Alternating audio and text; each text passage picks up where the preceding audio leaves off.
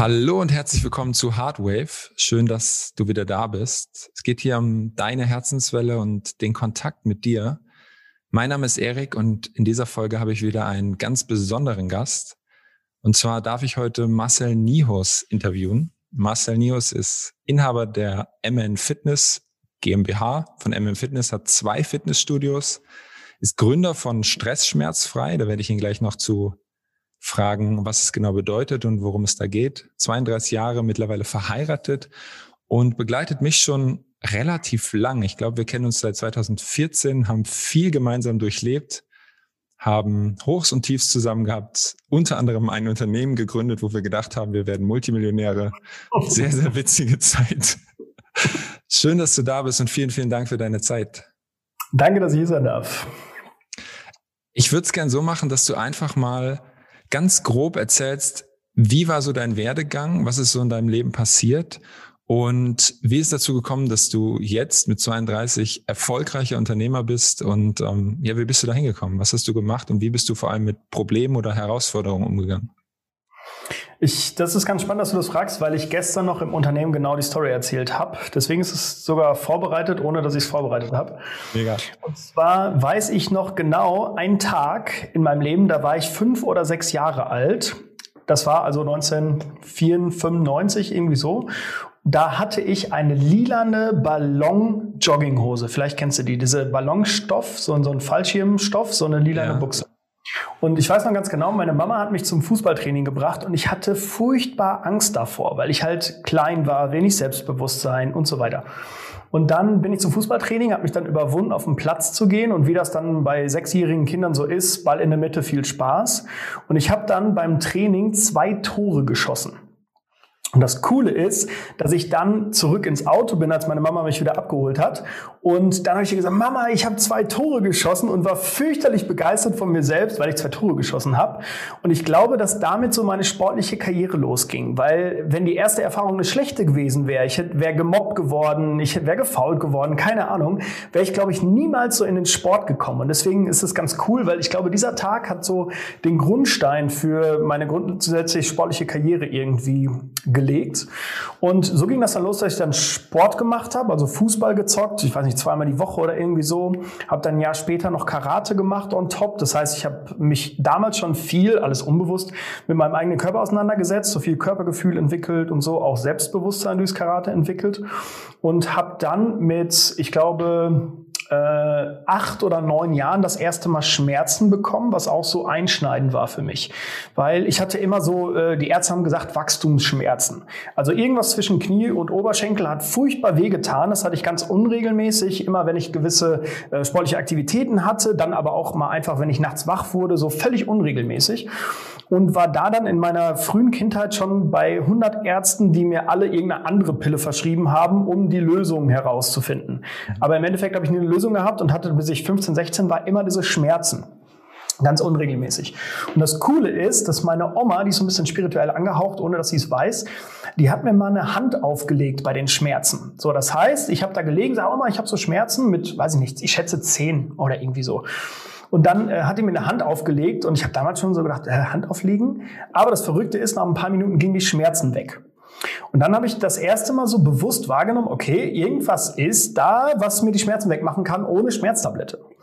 So, und dann habe ich mich selber damit befasst und mir ist dann bewusst geworden, immer wenn ich mich maximal entspanne, trotz Schmerz, geht's mir gut. Das heißt, immer wenn ich die Schmerzen habe, habe ich mich dann ruhig irgendwo hingelegt, habe mich auf den Schmerz konzentriert, aber so, dass ich ihn loslassen kann. Das heißt, ich habe entspannt und habe mich so gut wie gar nicht mehr bewegt. Viel mit. Junge, Als kleiner Junge, ja, irgendwie so mit Krass. 10, 10, 11, 12 muss das gewesen sein. Und äh, mir war das aber da nicht so bewusst. Ich wusste nur, wenn ich jetzt für 10 Minuten einfach ruhig liegen bleibe, sind die Schmerzen gleich weg. Und das äh, war ziemlich cool, weil ich konnte mir somit selber helfen, in der Kindheit schon. Und habe dann irgendwann auch zu Mama gesagt, Mama, ich will irgendwie nicht mehr zum Arzt. So, ich hatte keinen Bock mehr drauf, weil ich halt ständig bei Ärzten war. Dann kam noch, ich hatte so große Zahnprobleme, weil ich so Riesenzähne habe. Und dann war ich da nochmal bei Ärzten und so. Ich hatte einfach die Schnauze voll, so ständig beim Arzt. Und das war so, ähm, glaube ich, im Nachgang jetzt so der erste, ähm, so der erste Impuls, dass ich für mich gelernt habe, okay, Ärzte sind nicht die Götter in Weiß, sondern es gibt noch was anderes. Und dann habe ich einfach immer Sport gemacht. Ich habe dadurch ein Selbstbewusstsein aufgewickelt, äh, aufgebaut, hatte dann ähm, auch Überflieger. Ich war dann mit 18, 19, 20, dachte ich, mir gehört die Welt. Ich bin der Geilste, weil ich die dicksten Arme in der Klasse hatte. So, das ähm, war dann ein bisschen albern. Aber habe dann im Sportbereich angefangen, weil ich das Gefühl hatte, ich will für Leute Trainingspläne schreiben. Mhm. Habe dann klassisch im Fitnessstudio gelernt, habe dann an der Sporthochschule studiert, wo wir uns kennengelernt haben und ich weiß nicht, wie es dir geht, aber ich habe meinen Bachelor tatsächlich, ich habe 17 Semester und abgeschlossen, ja. Ich nicht. Ich bin äh, Herzlichen Glückwunsch. Vielen Dank. Ja, ähm, ja und habe dann offiziell 17 Semester studiert und habe nebenbei dann als Fitnesstrainer in einem Studio angefangen, das Sports in Köln, und habe da schnell gemerkt, okay, durch die Trainerlizenzen, die ich gemacht habe, ich kann irgendwie ein bisschen was, ich fühle mich sicher und ich will mehr und habe dann im Studio die Studioleitung bekommen. Nach einem ungefähr ein halben, halbes Jahr später, als ich da angefangen habe, da war ich gerade 24 und habe dann das Studio geleitet, Verantwortung für 30 Menschen. Und ich wusste gar nicht, wie das geht, habe es einfach mal gemacht und bin dann da so reingewachsen, bis ich irgendwann gemerkt habe, okay, das ähm, kann ich jetzt, jetzt will ich mehr, wollte dann das Konzept im Studio optimieren mit einem äh, separaten Konzept da dran. Und der Chef hat damals gesagt, nee, machen wir nicht, Invest zu hoch, will ich nicht, bla bla bla. Und da habe ich gesagt, okay, dann mache ich selber. Und da gab es dann noch zwei, drei Momente, so, wo ich gemerkt habe, okay, wir passen einfach nicht mehr zusammen. Er war mein Geschäftsführer, ich durfte alles entscheiden, zumindest offiziell, aber im Endeffekt hatte er doch immer das letzte Wort. Und dann ähm, war es auch gut, dass wir uns dann getrennt haben. Wir sind im sehr guten Auseinander und alles ist cool.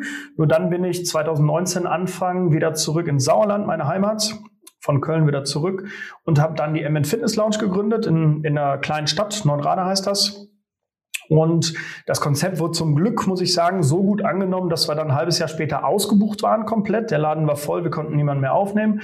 Und äh, da merkte ich so, okay, jetzt kann ich neue Leute einstellen und habe dadurch wieder Energie bekommen, weil am Anfang Gründung, 100-Stunden-Woche über Monate, war cool, ich habe es durchgemacht und das hat geklappt, aber ich merkte, mir fehlt die Energie, habe dann neue Leute eingestellt, weil wir es uns leisten konnten und dadurch konnte ich mich wieder mehr rausziehen.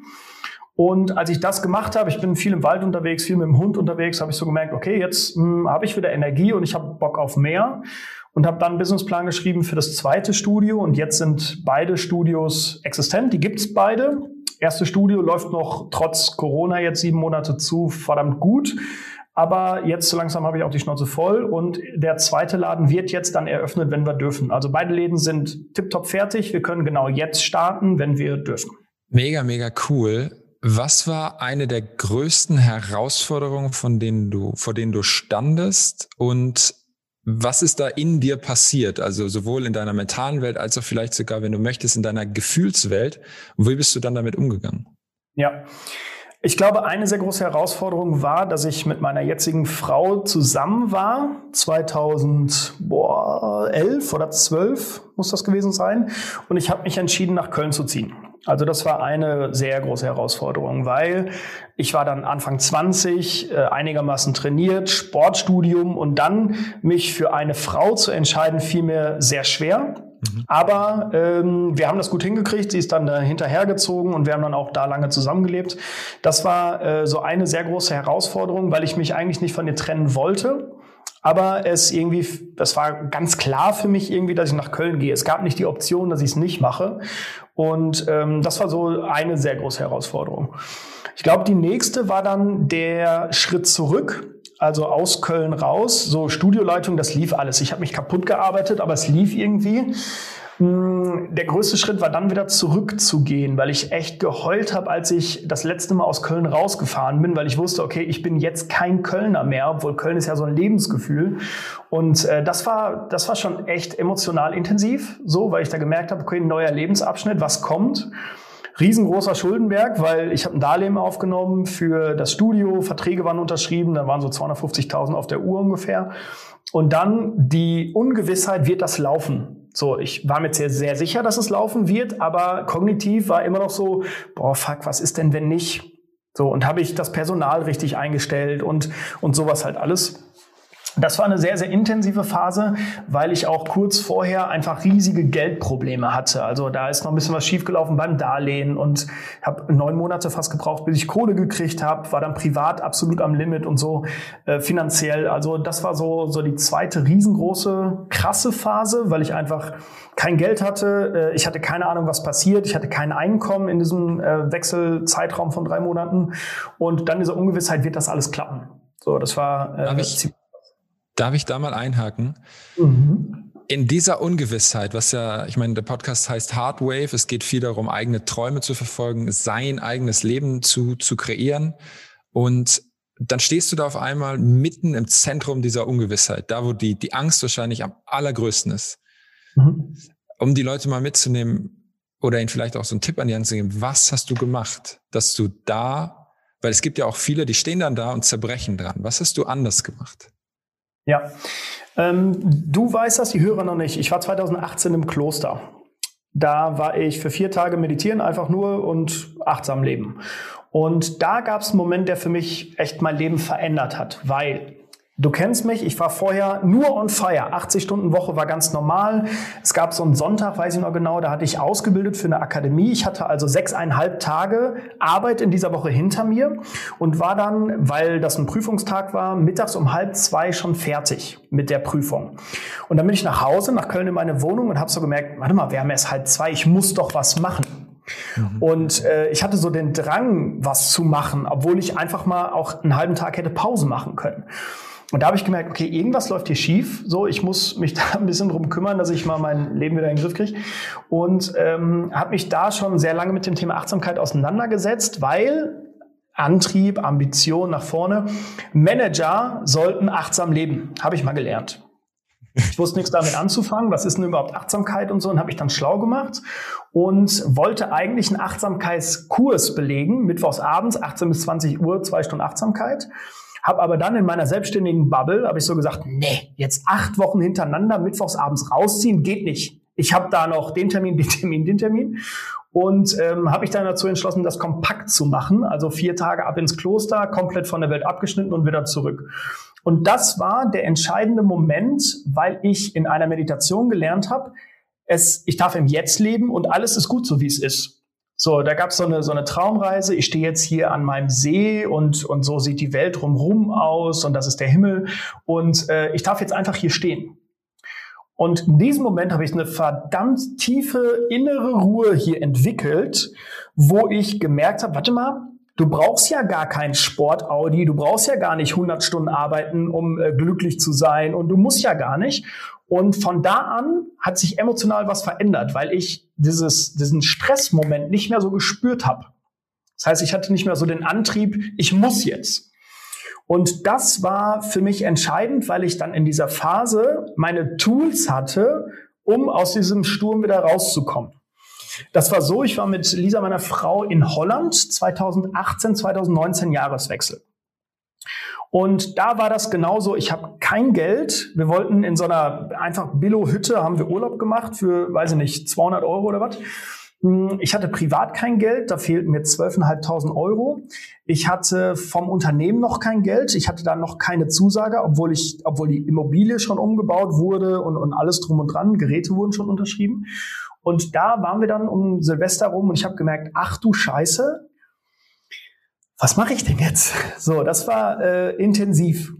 Und äh, Lisa und ich waren vorher im Coffeeshop und haben uns eine Tüte geholt. Und dann habe ich mir eine Tüte geraucht, habe mich auf die Terrasse gesetzt und habe bei 5 Grad Außentemperatur auf dem Meditationskissen gesessen und aufs Meer geguckt. Und dann war ich völlig geflasht von der Situation, weil ich das so geil fand, weil ich einfach so aufs Wasser gucken konnte und es war ja alles in Ordnung. Ich hatte meine Tools aus der Achtsamkeit. Es war ja alles in Ordnung. Lisa ging es gut, mir ging es gut. Und dann habe ich so gemerkt, okay, warte mal. Egal was jetzt kommt, es ist nur Geld und es wird irgendwie funktionieren. Ich hatte noch keinen Mietvertrag unterschrieben. Das heißt, im schlimmsten Fall hätte ich einfach gesagt, du, sorry, ich kriege kein Geld oder ich hole es mir irgendwo anders her, vom Investor oder was. Und dann war es gut gewesen. Und in diesem Moment bin ich wieder rein, habe Lisa in den Arm genommen. Ich habe gesagt, Lisa, das wird alles gut. Ich weiß noch nicht wie, aber es wird alles gut. Und äh, da war, ab da war entspannt. Mega, mega krass. War vorhin im Interview mit Toni ging es tatsächlich auch äh, um Vertrauen. Und wenn du mir das so erzählst und ich das so, so fühle, fühlt sich das genauso an, so dieser Moment. Also, erklär's gern gleich nochmal, aber so für mich ist das so, du hast in den, den Spiegel der Wahrheit geguckt und einfach gesagt, okay, das Schlimmste, was passieren kann, ist das und das. Ist okay, wird aber nicht passieren, weil ich krieg's hin. Und hast ja. dann einfach gesagt, oh, und go. Und bist wieder angekommen im Jetzt, anstatt in den Illusionen von, wie schlimm es genau. werden könnte. Ja, genau. Mega. Gibt es was, wenn jetzt ein Mensch wirklich ähnlich, was ähnliches hat? Was würdest du mitgeben? Was würdest du sagen? Was, was, was soll diese Person machen, um dieser manchmal auch sicherlich Sucht von ständigem Tun und Treiben zu entkommen? Mhm. Weil ich glaube, die Gesellschaft ist da extrem drin gefangen. Mhm. Vielleicht erstmal die Frage stellen, warum ist es so, dass ich so getrieben bin vom Tun? Warum erlaube ich mir nicht einfach mal, so wie jetzt in meinem Beispiel, einen halben Tag Pause zu machen und wirklich nichts zu machen? Keine Weiterbildung, kein äh, Fernsehgucken oder was auch immer, einfach mal nichts zu machen. Warum erlaube ich mir das nicht? Weil ich habe das Gefühl, dass wir Menschen so konditioniert sind, dass wir alle drei Minuten aufs Handy gucken müssen. Wenn es mal still im Raum ist und wir mit mehr als einem Menschen da drin sind, dann müssen wir was reden wenn wir alleine sind, brauchen wir eine Beschallung durch Musik oder Fernseher. Und da ist die Frage, die ich mir da stellen würde, warum möchte ich das überhaupt, diese Beschallung in irgendeiner Art und Weise? Ich habe das Gefühl, dass manche Menschen ein Problem mit Ruhe haben, weil in der Ruhe auf einmal Sachen bewusst werden könnten, die sie gar nicht bewusst haben wollen. Verdrängung von Problemen oder irgendwie was. Und da ist dann die Frage, aus welchem Grund ist das so? Und dann gibt es ja diesen Moment der Angst, wo wir uns Gedanken machen, oh mein Gott, was könnte alles passieren? So eine Illusion. Und wenn wir uns darin befinden, ist mein absoluter Gamechanger-Tipp, komm zurück ins Hier und Jetzt und nimm an, was in diesem Moment ist. Das heißt, bevor ich mir Gedanken mache, was alles passieren könnte oder wie schlimm meine Vergangenheit war, ich wurde vielleicht geschlagen, mich hat wer verlassen oder was auch immer da nun mal liegen kann, wenn wir im Hier und Jetzt sind, buddhistische Lehre, dann kann ich dankbar sein für das, was ist. Und da gibt's immer was. Ich bin gesund, ich habe ein äh, T-Shirt an oder was auch immer, was uns erden kann, wo wir dann sagen, okay, ich bin jetzt im Hier und Jetzt. Ja, es könnte was passieren und ja, es ist auch scheiße passiert, aber wenn ich im Hier und Jetzt bin, ist ja erstmal alles gut. Mega, ich finde es gerade super, super schön, weil ich dich halt schon länger kenne, dass du über Dinge wie buddhistische Lehre und sowas redest. Super beeindruckend gerade für mich. Ähm, würdest du sagen, Dankbarkeit und ins Jetzt wieder zu kommen, ist Training, das sich wieder daran zu erinnern? 100.000 Prozent. Wie gerade schon gesagt, wir Menschen neigen dazu, uns ständig abzulenken über irgendwelche Medien. Und dadurch, dass wir das tun, vergessen wir mal auf das zu hören oder zu gucken, was eigentlich gerade ist. Mhm. Weil wenn ich mir Bauersucht Frau angucke, dann bin ich für eine Stunde bespaßt, beschallt. Nur ich vergesse ja, auf mich selber zu schauen oder ich guck's einfach nicht. Ich fühle mich vielleicht besser, weil da sind irgendwelche Vögel, die, die irgendwie schlechter Deutsch sprechen als ich. Aber im Endeffekt gucke ich ja gar nicht auf mich. Mhm. Und diese Momente, wo wir auf uns gucken und dann auch noch ehrlich, was manchmal hart sein kann, das sind so die wertvollen Momente in meinen Augen, wo wir lernen, ah, okay, so bin ich. Und wenn wir das trainieren und immer wieder annehmen, weil es ist ja erstmal gut, dass wir so sind, wie wir sind. Wenn wir das lernen anzunehmen, durch ständige Konditionierung, glaube ich, geht es uns grundsätzlich einfach besser. Hast du eine Routine für dich? Wie gibt es ja tausend verschiedene Möglichkeiten, die du für dich entwickelt hast, die du täglich machst, um das im Jetzt zu sein, weil ich gehe mal davon aus, so wie bei mir auch, du rutschst sicherlich immer mal wieder raus und merkst es dann, die du täglich anwendest, um dich dahin zu bringen oder um das zu trainieren? Dein, deine Achtsamkeit zu schulen? Mhm. Ich bin als Charakter sehr schnell. Also ich treffe sehr schnell Entscheidungen, ich will sehr schnell vorankommen, was auch immer, hake Sachen sehr schnell ab. Das mache ich alles bewusst, damit es weg ist, aus meinem Kopf auch. Und danach räume ich mir, egal ob das so ein Block von einer Stunde, zwei Stunden, vier Stunden ist, danach räume ich mir Zeit für mich ein, mhm. wo ich so gut wie nichts mache. Äh, ich bin viel in meinen Studios. Das heißt, wenn ich dann so, so einen Arbeitsblock gemacht habe, wo ich ganz viele Sachen abgehakt habe, lege ich das Handy zur Seite, ziehe mir einen Kaffee und setze mich einfach mal hin. Und diese Momente mache ich sehr bewusst und sehr häufig. Das heißt mehrmals am Tag. Ähm, ich gehe wirklich dann irgendwo hin, wo am besten niemand ist und trinke mir einfach in Ruhe einen Kaffee eine Viertelstunde. Oder äh, gehe, ich habe einen Hund, ich gehe mit dem Hund in den Wald und ich bilde mich im Wald gerne vor, fort bilde mich fort. Ich bilde mich gerne fort im Wald, habe immer Stöpsel drin, nur meistens, ich bin so eine Dreiviertelstunde bis Stunde unterwegs, gibt's da so eine Viertelstunde nach dem Aussteigen aus dem Auto, wo ich einfach keine Stöpsel drin habe und einfach nur beim Hund bin. Und diese Momente, das ist ein Training gewesen, erst unbewusst, dann bewusst. Äh, diese Momente retten mich über den Tag, so dass ich problemlos 14, 15, 16 Stunden aus dem Haus sein kann, ohne abends nach Hause zu kommen, oh mein Gott, mein Tag war so schrecklich. Und sicherlich gibt es noch Momente, wo du am, am liebsten dir diese Pausen nicht gönnen würdest, oder? Wo du dann trotzdem bewusst entscheidest, nee, ich mache das jetzt. Ich setze mich jetzt hin, egal was der Kopf, die Stimme da drin sagt, von wegen, wie wichtig es wäre, jetzt durchzuziehen. Mhm. 100 Prozent. Nur wichtig, ich zwinge mich nicht dann dazu, sondern lasse dann erst diesen, äh, diesen schnellen Marcel, den Vollgas Marcel, den lasse ich dann trotzdem zu. Das heißt, wenn ich jetzt in so einem, in einer intensiven Arbeitsphase bin, wir müssen jetzt wegen Corona und Pandemie und Steuerberater so tausend Sachen machen dann gehe ich bewusst in die Aufgaben, auch vielleicht mal drei, vier oder sogar fünf Stunden und gehe danach bewusst raus. Das heißt, ich wär, will erst diesen riesengroßen Batzen weghaben, damit ich den Kopf frei habe. Weil wenn ich das nicht mache und nach einer Stunde rausgehe und sage, ach ja, jetzt trinke ich erstmal einen Kaffee, dann fühle ich mich unruhig. Das heißt, ich will erst Check, Aufgabe abhaken, egal was ich mir dann für ein Ziel gesetzt habe oder was mir gerade wichtig ist, und gehe danach bewusst raus. Das ist mega, mega spannend, ähm, weil du ja damit auch sagst, dass jeder, bevor er bewusst sich entscheidet, etwas für sich zu tun, erstmal bewusst herausfinden muss, was denn das Richtige ist für ihn oder sie. Geiler Anstatt Punkt. immer nur darauf, weil wir haben ja heutzutage in Social Media, ich glaube, jeder Zweite, der in irgendeiner Art und Weise Trainer, Coach oder sonst was ist, redet über Achtsamkeit, Meditation und so weiter. Und dann hörst du tausend verschiedene Tools, die du machen sollst, am besten alle. Und das führt zu so einem, zu so einem Stress, um gesund, um glücklich zu sein. Also es ist ja so doppelter Stress quasi. Weißt du, was ja. ich meine? Hm. Finde ich absoluter Bullshit. Das, was mir hilft und was meinen Kunden auch hilft, ist einfach mal auf den Körper zu hören. Weil wenn ich jetzt gerade das Bedürfnis habe, das erfüllt mich voll, wenn ich so einen Riesenblock Aufgaben, ich sag mal zehn Riesenaufgaben, wenn ich die von acht bis zwölf Uhr abhake, dann habe ich ein Gefühl, das kann ich nicht beschreiben. Ich bin fast euphorisch. Ich sage, boah, Geil. Stift hinschmeißen, Laptop zu. Wie geil. Was habe ich heute schon geschafft? Ich habe ein Ergebnis in mein Leben gelegt, ohne einfach nur daher zu leben, daher zu schwirren. Und dann hab ich, kann ich für mich sagen, geil, ich habe ein Ergebnis und egal, was ich heute mache, mega. Ich tue mir die Ruhe an, ich gehe in den Wald, mach Sport, mach mal keinen Sport, scheißegal, weil ich dieses Gefühl habe, ich habe gerade Bock, dieses Ergebnis zu erreichen, weil ich da große Ambitionen habe.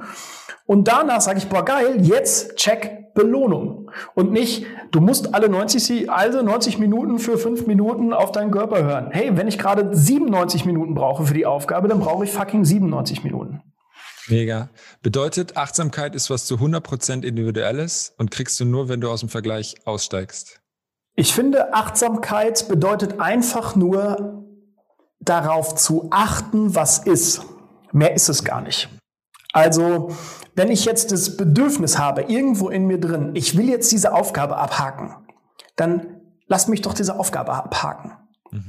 Es gibt zum Beispiel Menschen, die, die wollen was Gutes. Ich hatte das, äh, mit Lisa hatte ich das lange solche Diskussionen. Es gibt aber auch Menschen in meinem Umfeld, die wollen anderen Menschen was Gutes tun. Ich gebe dir ein Beispiel. Ich arbeite gerne. Arbeit ist für mich einfach so eine Erfüllung, weil ich genau das mache, worauf ich Bock habe. Finde ich geil, alles. Und jetzt kommt irgendwer zu mir und sagt, hey, arbeite doch mal weniger. Dann stelle ich die Gegenfrage, wenn ein Kind spielt, warum sollte ich ihm das Spielzeug wegnehmen, wenn das Kind Spaß dabei hat?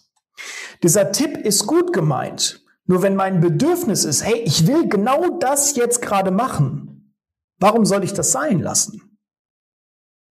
Und das im ganzen Leben, weil wenn ich jetzt gerade Bock habe, mit dem Hund zu gehen, dann gehe ich mit dem Hund. Einmal, weil er raus muss und zum anderen, weil ich weiß, wie gut mir das tut. Meine Kollegin, mit der telefoniere ich in der Regel mittags immer eine halbe Stunde, damit sie dann weiterarbeiten kann. Braucht immer ein paar Rückmeldungen. Wenn sie mich fragt, passt es gerade, dann weiß sie, wenn ich schreibe Nein, dass ich gerade andere Sachen im Kopf habe. Und dann telefonieren wir nun mal einfach in einer Stunde. Und diese Flexibilität gibt mir eine furchtbare innere Ruhe, weil ich einfach sagen kann, nö, jetzt nicht. Und das, weil, weil ich das bewusst lebe, weil ich gerade das Bedürfnis habe, mal eine Viertelstunde einen Kaffee zu trinken oder in den Wald zu gehen ohne telefonieren. Im Prinzip hast du dein Individuum gefunden und spürst in jedem Moment, was du wirklich willst. Ja, weitestgehend schon, ja. Ich finde das mega spannend, auch in Bezug auf Arbeit. Und ich glaube, dass das äh, die Podcast-Hörer auch interessiert. Ähm, was ist denn, weil für die meisten Menschen, glaube ich, ist Arbeit so negativ behaftet. Bei dir fühlt sich das ganz anders an. Wie würdest du Arbeit aus deiner Sicht beschreiben? Arbeit ist, wenn ich etwas tun muss, damit ich etwas erreiche. Mhm. Manche Leute tun etwas in einem Job, den, der ihnen nicht gefällt, um etwas zu erreichen, und zwar Geld am Ende des Monats zu bekommen. Mhm. Und ich arbeite, ich bin gerade noch im Startup, in der Startup-Phase, zwei Jahre Unternehmen und so, ich verdiene verdammt wenig Geld.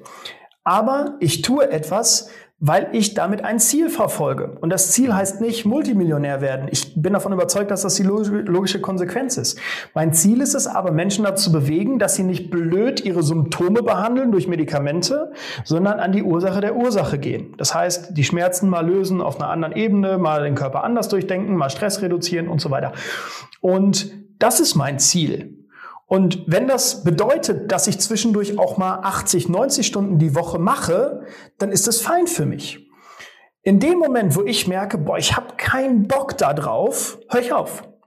Okay. Dann sage ich, Leute, es tut mir leid, ich mach heute nichts. Ihr bekommt morgen die Rückmeldung oder was auch immer. Es gab gestern so einen Moment, ich glaube, ich darf das hier sagen, weil der Kunde wird wahrscheinlich nicht diesen Podcast hören. Ich empfehle ihn einfach nicht.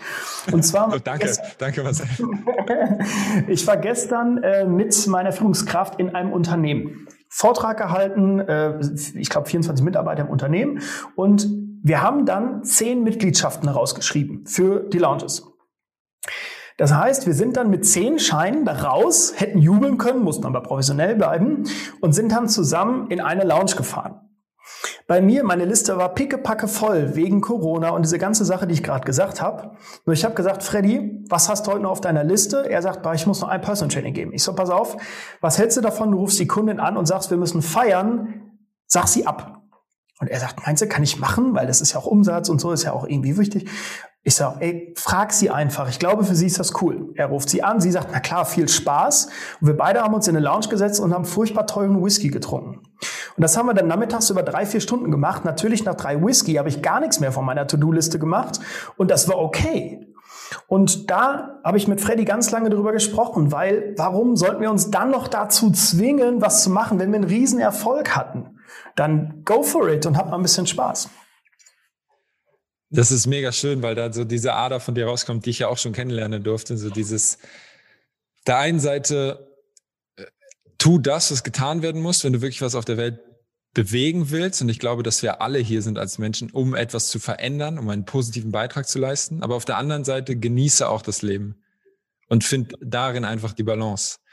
Und ich will da jetzt den Bogen auch direkt mal schlagen, weil wir beide kommen ja aus dieser körperlichen Welt und haben über diese körperliche Welt aus unterschiedlichen Antrieben und Gründen herausgefunden für uns beide, dass irgendwie diese Welt der Emotionen eine Rolle spielt in dem Thema Schmerz und Gesundheit.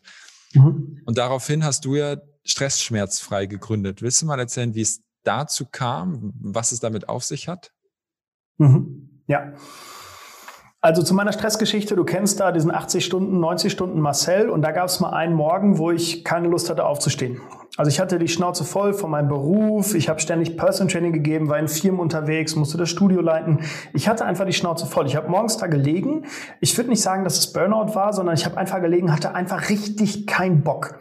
Mir fiel es mega schwer, ich habe lange im Bett gelegen und so. Ich hatte einfach die Schnauze voll. Und deswegen habe ich gemerkt, okay, vielleicht habe ich ja doch ein bisschen Stress, obwohl ich das nicht so wahrhaben wollte. Und äh, habe mich daraufhin erst mit dem Thema richtig befasst.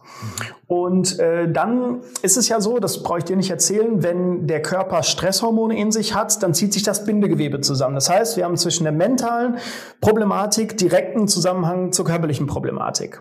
Enges Bindegewebe bedeutet Schmerz. Und dann war mir das gar nicht so bewusst, aber ich habe dann den Leuten gesagt, hey, entspann dich doch mal. Jetzt entspann dich doch mal. Und ich wusste aber gar nichts damit anzufangen, weil wir haben das in unserem Konzept, was wir zusammen gemacht haben, Pay Free genauso gemacht. Wir haben den Leuten gesagt, dass sie entspannen sollen, ohne dass wir es gesagt haben. Das heißt, wir haben die auf eine Rolle gelegt und die sollen einfach nur mal in dem Moment sein. Und dadurch, dass sie Schmerzen hatten, haben die verstanden, okay, ich entspanne jetzt mal. Und das mache ich schon relativ lange. Wir haben es 2015, glaube ich, gegründet. Das heißt jetzt seit sechs Jahren. Nur unbewusst. Mir war also nicht bewusst, was wo der Zusammenhang ist und wie der da ist. Und dann war es so, dass ich gemerkt habe, okay, wenn ich jetzt so 80, 85 Prozent Erfolgsquote habe bei chronischen orthopädischen Problemen, woran liegt es, dass da immer noch 15 bis 20 Prozent meiner Kunden Schmerzen haben, obwohl ich körperlich 100 Prozent alles gelöst habe? Mhm. Und dann gab es einen Moment, wo ich bei einem Menschen einen Stresstrigger gelöst habe. Furchtbare Weine und voll emotional. Und danach hat mir dieser Mensch gesagt, nach dem Coaching, Marcel, ich weiß nicht, was du gemacht hast, aber ich bin schmerzfrei. Kriege ich jetzt noch Gänsehaut, wenn ich daran denke. Krass. Ich habe mental gecoacht und die Schmerzen auf körperlicher Ebene sind weggegangen. Boah, ich, hab, ich bin emotional, das ist so geil, weil ich da gemerkt habe, krass, da ist ja ein Zusammenhang. Und dann die Geschichte mit meiner Oma, wo sie Hand aufgelegt hat, hat ich habe entspannt, Schmerzen gingen weg. Das passt eins zu eins zusammen. Ich gemerkt, okay, irgendwie muss ich das doch mal größer machen. Und seitdem ich dann den Stresstrigger dahinter löse, bin ich bei über 90 Prozent Erfolgsquote, was ich richtig geil finde.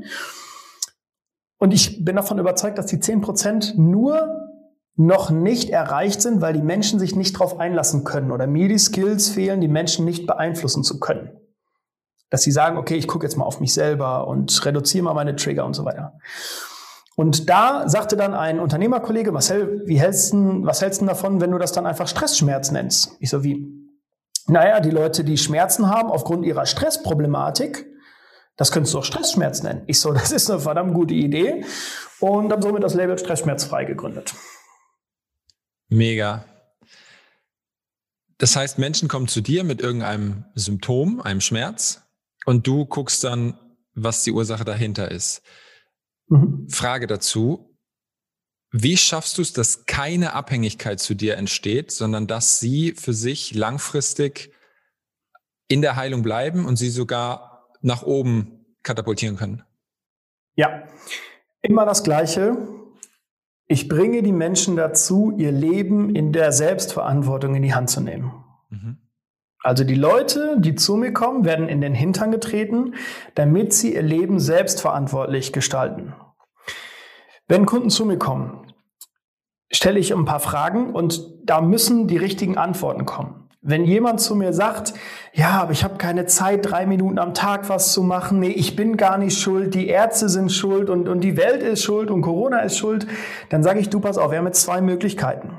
Entweder du gehst wieder nach Hause oder wir arbeiten zusammen, aber nur, wenn du Verantwortung für dein Leben übernimmst. Und dann verstehen das die Leute immer nicht, weil die sind so gepolt, die sind so erzogen. Generation 50 plus hat gelernt, die Umwelt ist schuld an meiner Situation. Und dann versuche ich mit den richtigen Fragen die Leute dahin zu bringen, dass sie das annehmen können. Und wenn das nicht gelingt, dann sage ich denen das genauso, wie ich es dir jetzt sage. Du pass auf, Du hast jetzt die Möglichkeit, mit mir zusammenzuarbeiten und das irgendwann anzunehmen. Oder du gehst wieder zurück zum Arzt und machst die normale Schiene. Was ist dir lieber? Und dadurch sagen die Leute dann meistens, ja, nee, jetzt bin ich ja hier. Und das heißt, wenn sie. Ja. Bitte? Sag euch. Das heißt, du konfrontierst sie wirklich mit diesem, mit dieser Eigenverantwortung, der, der, der Wahrheit von der Eigenverantwortung knallhart am Ende. Es muss zwangsläufig sein. Mega. Gib mal, also wenn du möchtest, wenn du es verraten möchtest, eine so eine Frage, die du, die du stellst, die sich die Zuhörer dann vielleicht auch mal selber stellen können, weil die, so eine Frage kann man sich ja mal selber stellen. Und mhm. ich glaube, dass es Ich weiß nicht, was die Fragen sind, aber ich glaube, dass das Fragen sind, die nicht immer besonders angenehm sind. genau, ja, richtig. ähm, die erste Frage ist, seit wann ist das? Seit wann hast du das schon? Ja, seit drei Jahren. Okay. In dem Zeitraum, in den letzten sieben bis fünf Jahren, ist da irgendwas vorgefallen, was für dich einen Stressmoment bedeutet hat? Ja, wir hatten eine Fehlgeburt, äh, da ist ein Angehöriger gestorben, irgendwie sowas. Ich so, super. Der Körper reagiert nämlich in der Regel drei bis fünf Jahre versetzt. Das heißt, wenn jetzt vor, sagen wir mal, sieben Jahren ein Thema war, irgendwer gestorben, nie verarbeitet oder Partner hat mich verlassen, nie verarbeitet, äh, weiß ich nicht, irgendwie was, ein Autounfall, nie verarbeitet. Ähm, dann treten so drei bis fünf Jahre später die Schmerzen auf, die auch nicht mehr weggehen. Zumindest sagt das meine Erfahrung. Und dann verstehen die durch die nächste Frage dann in der Regel, oh, das kann zusammenhängen. Und die nächste Frage ist dann, du pass auf, ich erkläre dir das genau so, nach drei bis fünf Jahren reagiert der Körper. Kannst du dir vorstellen, dass dieser Stress immer noch unverarbeitet irgendwo hier in der Mitte liegt? Boah, nee, eigentlich ist das gelöst. 90 Prozent der Antwort. Antwort. Ja. Mhm. Ich so, okay, ähm, dann lass uns doch jetzt mal, weiß ich nicht, ich hatte mal eine Kundin, die konnte keinen Bus fahren. So, dann, nee, nee, das habe ich verarbeitet. Hm, ich so, okay, dann lass uns jetzt mal Bus fahren. Und ihr ganzer Körper hat Stress signalisiert. Auf einmal große Augen, Körper geht auf Spannung und ich merkte, das ist alles andere als verarbeitet. Und äh, dann habe ich gemerkt, du, pass auf, ähm, das ist noch nicht verarbeitet. Und wenn du möchtest, gehen wir den Weg zusammen. Oder du gehst zum Arzt und lässt dir die Symptome wegmachen. Ja. Mega. Mega, mega, mega. Das heißt, du würdest auch sagen, dass der Körper ist ein System. Du kannst es nicht trennen, das Emotionale, das Mentale und das Körperliche, sondern wir müssen uns immer das ganze menschliche System angucken, wie es zusammenhängt. Also in meinem Bereich chronische Schmerzen, ja. Ich glaube auch, dass in der Medizin viel Scheiße gebaut wird, dass die Menschen falsch behandelt werden, weil die Leute einfach, also die Ärzte, auch die Orthopäden oftmals äh, zu wenig dreidimensionales Denken an den Tag legen. Das heißt, sie behandeln nach Schema F, was sie gelernt haben, was für ihre Richtung gut ist. Nur das führt manchmal dazu, dass der Körper, der vorher schon aufgeschrien hat, Achtung, ich habe ein Problem, geäußert durch Schmerz, dass der dann einfach nur weiter unterdrückt wurde oder das Problem weiter unterdrückt wurde. Und dann passiert es häufig, dass die Krankheit doppelt so schwer wiederkommt. Dann kann kein Arzt mehr helfen, dann kommen die Leute zu mir. Und dann muss dreidimensional geschaut werden, weil nur körperlich geschaut oder nur auf die Symptome geschaut hat ja nicht funktioniert. Mhm. Was würdest du sagen zu dieser Theorie, dass alles, was wir bewusst oder unbewusst in unser Leben ziehen, machen wir, weil wir einen Vorteil davon haben, den wir oft nicht wahrnehmen? Was würdest du sagen, oder hast du Erfahrungen mit Menschen gemacht, die ihren Schmerz am Anfang behalten wollten? Ja, selbstverständlich. Ja, 100 äh, Prozent. Hm, einfach, weil sie Angst davor haben, das Ganze entweder nochmal zu durchleben oder wirklich loszulassen. Mhm. Weil viele Menschen, die irgendeine Story haben, egal was da passiert ist, also das kann äh, von ganz leichten Sachen sein, wie ich bin mal umgeknickt, äh, bis hin zu ich wurde misshandelt oder missbraucht oder so. Das kann ja, die Range ist ja endlos. Ähm, dadurch haben sich die Charaktere ja entwickelt. Mhm. Und die Menschen befinden sich aktuell in ihrer Komfortzone, ich mache es in Anführungsstriche, weil sie fühlen sich nicht so wirklich wohl, aber möchten auch nicht richtig da raus. Weil sie bekommen Anerkennung, sie bekommen warme Worte, auf einmal spricht die Mama wieder mit mir, weil es mir ja so schlecht ging, das arme Kind und so weiter. Und diese Erfahrung, die die Leute gesammelt haben, wollen sie nicht mehr missen. Mhm. Das heißt, die halten erstmal an dem Scheiß fest, weil es ist ja okay so. Ich habe zwar Schmerzen, ich kann schlecht schlafen, ich habe Bluthochdruck, das volle Paket, aber es ist okay so. Mhm. Weil sie noch nicht die Erfahrung gemacht haben, dass es anders geht. Also dass, wenn die Trigger gelöst sind, sie entspannt sein können, keine Tabletten mehr brauchen, keinen Arzt mehr brauchen und so weiter. Mega. Und dann am Ende würdest du schon sagen, dass der höhere Vorteil dann der entspannte Zustand ist, weil sie dann einfach wieder mehr mit sich verbunden sind und das wirkliche Leben leben können, was, was sie leben wollen, ohne dass sie es vielleicht wissen. Genau, richtig. Ja, also äh, ich strebe immer so nach Optimierung. So, ich möchte mein Leben optimieren. Das darf nicht in Stress ausarten und ich muss nicht übertreiben. Nur wenn mich eine Sache stört, dann löse ich die. Entweder bei mir selber oder mit den Menschen oder, oder wie auch immer. Und ähm, das ist eine Entscheidung. Das heißt, ich habe mich irgendwann bewusst oder unbewusst dazu entschieden, dieses Leben zu führen, dass ich mein Leben optimiert haben möchte. Und wenn Menschen sagen, ich will das nicht, ich bin zufrieden, wie es ist oder was auch immer, dann, dann rechne ich das sehr hoch an und sage, hey cool, dann bleib auch so. Wenn sich Leute bei uns bewerben, dann frage ich die, hast du Interesse an persönlichem Wachstum?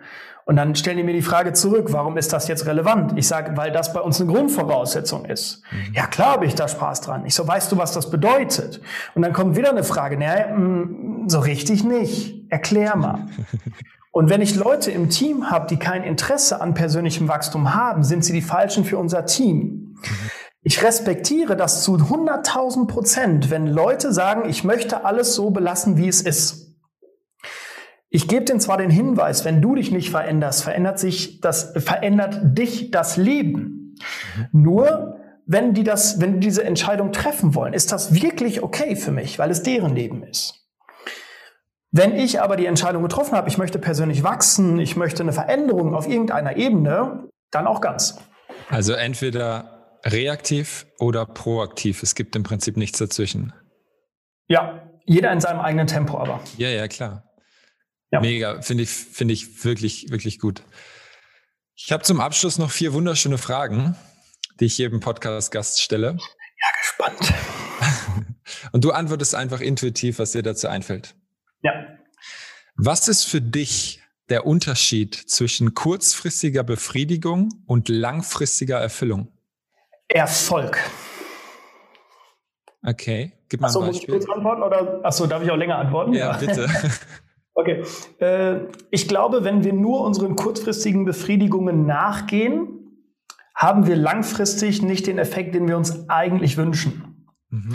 Wenn wir allerdings auch nur langfristig denken und nicht in Time leben, in diesem Moment, dann sind wir unglücklich auf dem Weg. Und ich beschreibe Erfolg als ich erreiche meine Ziele, die ich mir selber gesetzt habe. Und jetzt ganz wichtig, ich bin dabei glücklich auf diesem Weg.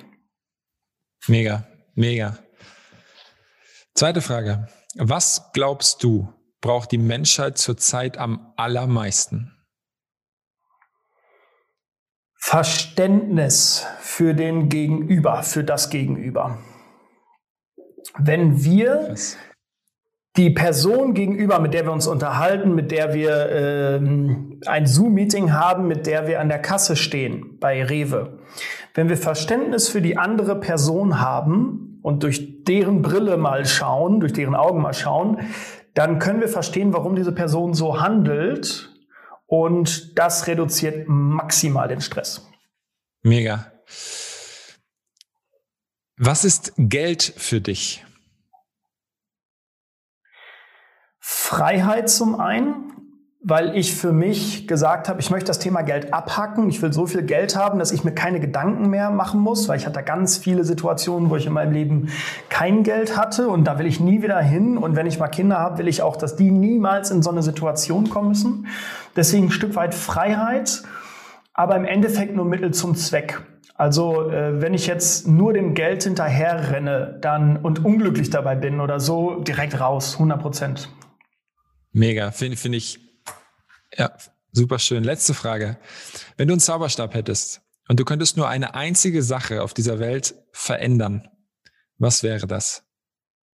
Mal einen kleinen Moment drüber nachdenken, glaube ich. Das ist okay. Ich glaube, es wäre, dass äh, alle Menschen auf der Welt emotionale Intelligenz besitzen. Mega, krass. Wenn wir uns in den anderen Menschen hineinversetzen können, so wie gerade der bei Aldi an der Kasse, der haucht mir schon durch seine FFP2-Maske in den Nacken. Wenn ich verstehe, warum er das tut und diese emotionale Intelligenz aufbringe, um dann noch richtig zu handeln, dann glaube ich, geht es uns allen besser. Weil der Mensch, der mir in den Nacken haucht, trotz Corona und Abstand halten, der nimmt vermutlich gar nicht wahr, dass er mir gerade in den Nacken haucht. Hm. Wenn ich jetzt wenig emotionale Intelligenz habe, passiert erstens, ich schreie den hinter mir an und sage, gehen Sie mal weg. Der ist unzufrieden und gibt das noch an seine Kinder und Frau weiter.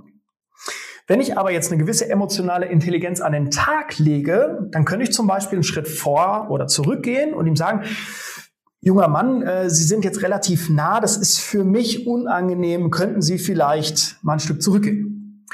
Auf einmal wird er sagen, oh, ich wusste gar nicht, dass ich so nah bin. Natürlich, sehr gerne, tut mir leid. Und schon mal mit zwei Leben, die wieder irgendwie angenehmer sind, weil ich habe keinen mehr, der mir Nacken haucht und er versteht, oh, warte mal, ich habe einen Fehler gemacht, ich kann daraus lernen, im Optimalfall.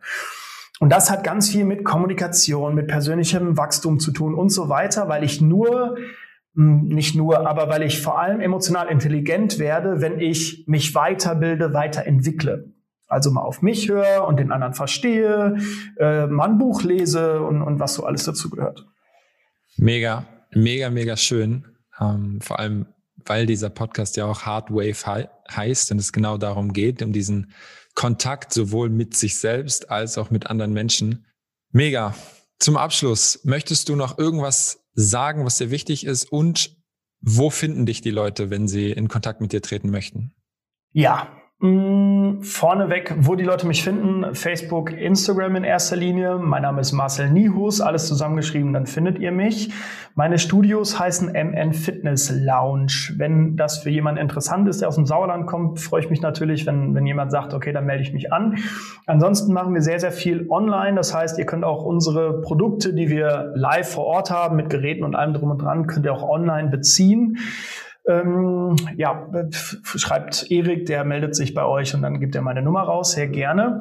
Das, was mir aber wesentlich wichtiger ist, ist, dass alle Menschen da draußen, egal wo sie leben, egal in welchen Zuständen sie leben, äh, was sie erfahren haben, was sie für Ängste haben, was sie für ein soziales Umfeld haben, was auch immer, dass diese Menschen bitte, bitte, bitte in die Eigenverantwortung gehen. Es ist mir so unglaublich wichtig, dass ich habe jetzt zu Lisa noch gesagt, dass ich das Gefühl habe, egal was passiert, ich muss diese Mission vorantreiben, weil ich es hasse bis aufs Tiefste. Das liegt vielleicht bei mir und ich muss noch dran arbeiten. Aber ich hasse es, wenn Menschen sich auf irgendwelchen Tatsachen ausruhen. Ja, ich konnte ja gar nichts gegen die Schmerzen machen, weil ich keinen Orthopäden in der Nähe habe. Ich habe keinen Termin gefunden. Oder äh, ich konnte ja nichts machen, ich musste zu spät kommen, weil Stau war, was auch immer. Weg damit. Selbstverantwortung ins Leben. Warum? Wenn ich verstehe, dass ich etwas bewegen kann, egal in welcher Richtung, dann ist das ein Game Changer. Ich werde entspannter, ich werde glücklicher, ich werde äh, schmerzfreier, alles. Ich werde reicher, wenn ich das machen möchte, egal was reich bedeutet. Einfach nur, wenn ich bei mir den Fehler suche. Weil ich versuche im Gesundheitssystem einen Impact zu leisten. Wenn wir alle in die Selbstverantwortung gehen, dann kann das Gesundheitssystem entlastet werden. Das heißt, wenn ich Schmerzen habe, kümmere ich mich erstmal selber drum. Wenn ich das hinkriege und auch wirklich lebe und nicht nur sage, dass ich es lebe, weil es gibt so Vögel, die sagen, sie leben, äh, aber ja, leben so, aber leben gar nicht so. Wenn ich das, wenn, wenn das alle machen würden, könnte das Gesundheitssystem entlastet werden und somit könnten entweder die Krankenkassenbeiträge, die übrigens letztes Jahr über 11 Milliarden Gewinn gemacht haben, könnten reduziert werden. Das heißt, wir hätten eine Umverteilung und ich spreche dann von Solidarität. Oder, was ich noch cooler fände, wir lassen einfach die Beiträge so, aber helfen den Menschen, die es wirklich nötig haben, weil sie schwerwiegende Erkrankungen haben, wo noch, kein, äh, noch keine Forschung zu einem Ergebnis geführt hat, dass da Zeit, vor allen Dingen Zeit und dann auch Geld reingesteckt werden kann. Weil ich sage dir, 80 Prozent der Heilung passiert im Gespräch davor. Weil, wenn der Arzt aktuell etwas über drei Minuten pro Patient hat, dann ist das Fertigung, Abfertigung wie am Fließband. Mhm. Jetzt stell dir mal vor, wir könnten dafür sorgen, dass der Arzt doppelt so viel Zeit hat für die Patienten und meine Oma mit 85 mit den kaputten Knien, die, der hört einfach mal wer zu. Wie geil wäre das, wenn wir das hinbekommen, dass allen, denen wirklich geholfen werden muss, und ich rede nicht vom Bandscheibenvorfall oder so ein Killefit, das ist albern. Bandscheibenvorfall machen wir in zwei Wochen weg. Ich meine die Menschen, die wirklich ganz schwerwiegende Erkrankungen haben, die jetzt gerade Corona-Pandemie mit Krebs im Endstadium in, auf den Kliniken liegen. Der Pfleger hat keine Zeit für die. Die Verwandten dürfen nur die letzten drei Stunden, wenn der wirklich stirbt, in die Klinik kommen. Wie scheiße ist denn das? Und dass diesen Menschen einfach mal zugehört wird, sag mal, was hättest du anders gemacht oder wofür bist du glücklich und dankbar? Wenn wir dafür Zeit finden, krieg ich Gänsehaut, dann haben wir was erreicht. Mega, mega Rede. Da will ich jetzt noch eine Frage zum Abschluss stellen. Wie lerne ich denn Eigenverantwortung, wenn ich gar nicht weiß, wie das geht? Wenn ich noch nicht die Eigenschaft habe, mich selber zu reflektieren, dass ich selber mal auf mich drauf schaue, wer bin ich eigentlich, was habe ich für Werte, was möchte ich, was habe ich für Bedürfnisse, dann suche ich mir wen, der mir dabei hilft. Ganz klar. Wenn ich Zahnschmerzen habe, gehe ich zum Zahnarzt. Wenn ich äh, eine, irgendeine OP haben muss, weil warum auch immer, ich glaube 90 Prozent der Operationen sind überflüssig, dann gehe ich zum Chirurgen. Und wenn ich keine Ahnung habe, wie ich mich selbst reflektiere, dann suche ich mir wen, einen Coach, auch einen Therapeuten oder was auch immer, der mir zeigt, wie das geht. Und wenn ich auch das nicht kann, dann frage ich Google.